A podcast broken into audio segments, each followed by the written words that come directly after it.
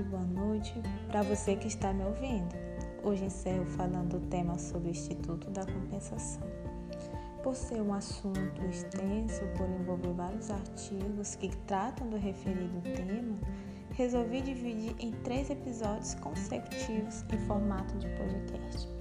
Por isso, caso você que esteja me ouvindo pela primeira vez e ainda não ouviu os meus podcasts anteriores, recomendo você dar uma revisada para que assim, caro ouvinte, você possa ficar bem informado. Sem mais delongas, vamos direto ao assunto. Primeiramente, não irei falar do artigo 374, pelo fato deste ter sido revogado pela Lei de número 10.677, de 22 de maio de 2003. Sendo assim, vou começar falando do artigo 375, que vai até o artigo 380 do Código Civil. Dessa maneira, o artigo 375 do Código Civil de 2002 enuncia a possibilidade de cláusula excludente da compensação diante da autonomia privada e da liberdade contratual. Dessa forma, não haverá compensação, conforme o artigo 375, quando as partes, por mútuo acordo, a excluírem ou no caso de renúncia prévia de uma delas, autorizando, portanto, a possibilidade de renúncia à compensação. Nos termos do artigo 376 do Código Civil de 2002, diz assim: obrigando-se por terceiro uma pessoa, não pode compensar essa dívida com a que o credor dele lhe dever. Aqui ressalta a necessidade da reciprocidade entre as dívidas, somente com exceção feita para o caso do fiador, conforme previsto no artigo 371 do Código Civil. O devedor que notificado nada opuser à cessão que o credor fez a terceiros dos seus direitos, não poderá opor ao cessionário a compensação que antes da sessão teria podido. E aqui faço uma ressalva, que ao me referir ao termo podido, é podido mesmo, tá pessoal? Não estou falando errado, é o que está escrito no artigo. Pois bem, continuando, opor ao cedente se, porém, a sessão não lhe tiver sido notificada, poderá opor ao cessionário a compensação do crédito que antes tinha contra o cedente.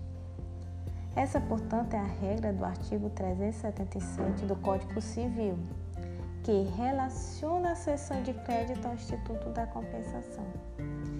Quando as duas dívidas não são pagáveis no mesmo lugar, não poderão ser compensadas sem a dedução das despesas necessárias à operação, previsto no artigo 378. Desse modo, havendo necessidade de uma das partes se transportar para outra localidade visando a compensação de uma obrigação, as despesas deverão ser devidas entre os sujeitos obrigacionais para que a compensação seja possível. Dito isto, este comando legal veda o enriquecimento sem causa, ressaltando a necessidade de identidade entre as dívidas para que a compensação seja possível com a dedução da quantia relacionada com a forma de pagamento indireto.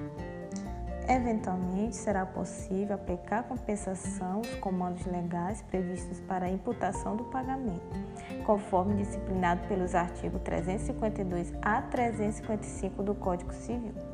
Essa é a regra, portanto, do artigo 379 do atual Código Privado, pelo qual, sabendo a mesma pessoa obrigada por várias dívidas compensáveis serão observadas no compensá-las as regras estabelecidas quanto à imputação do pagamento.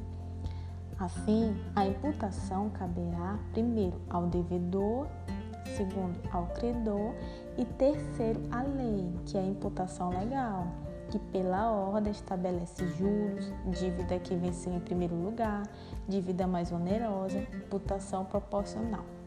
Logo, não se admite a compensação em prejuízo de direito de terceiro, o que ressalta a proteção de boa-fé objetiva, que é preceito de ordem pública nos termos do artigo 380 do Código Civil.